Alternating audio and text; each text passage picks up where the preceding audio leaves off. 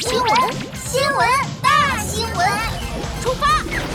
奇妙小记者，有趣的身体，会走路的大香蕉。哇！琪琪，你是不是犯困啦？对呀，这么晚了，我想应该没有人来爆料新闻了吧？不如我们去睡觉吧。叮叮叮！热点新闻，请查收。啊，还真有呢。好的，打开语音邮箱，让我看看谁这么晚发消息。哦，爆料人是芒果街一个热心市民。琪琪记者，我要爆料。我看到对面房子的阳台上有一个会走动的大香蕉，实在太可怕了。啊，巨大的香蕉在阳台走动。嗯，这也太奇怪了。走，我们去看看就知道了。好吧，那么，奇妙小记者出发。奇奇妙妙立即跑到记者站出口，跳上海豚飞机，飞到芒果街上空。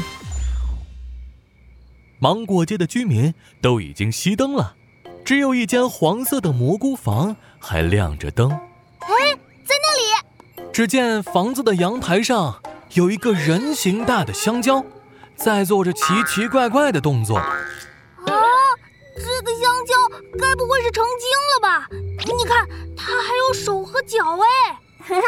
别自己吓自己了，我看它更像是穿香蕉服装的小孩呢。走，去看看吧。海豚飞机悬停在阳台前方。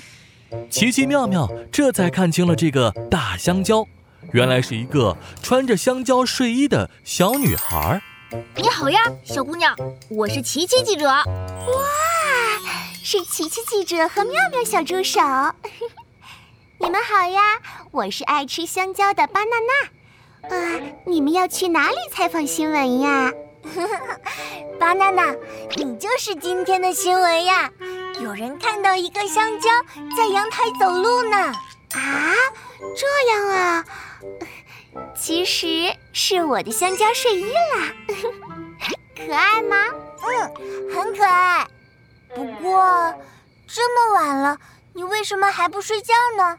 哦，因为我一躺下去肚子就不舒服，怎么也睡不着，所以才在阳台走来走去。真的吗？那可不行，身体不舒服需要看医生。我先用扫描仪帮你检查检查吧。谢谢你，妙妙小助手。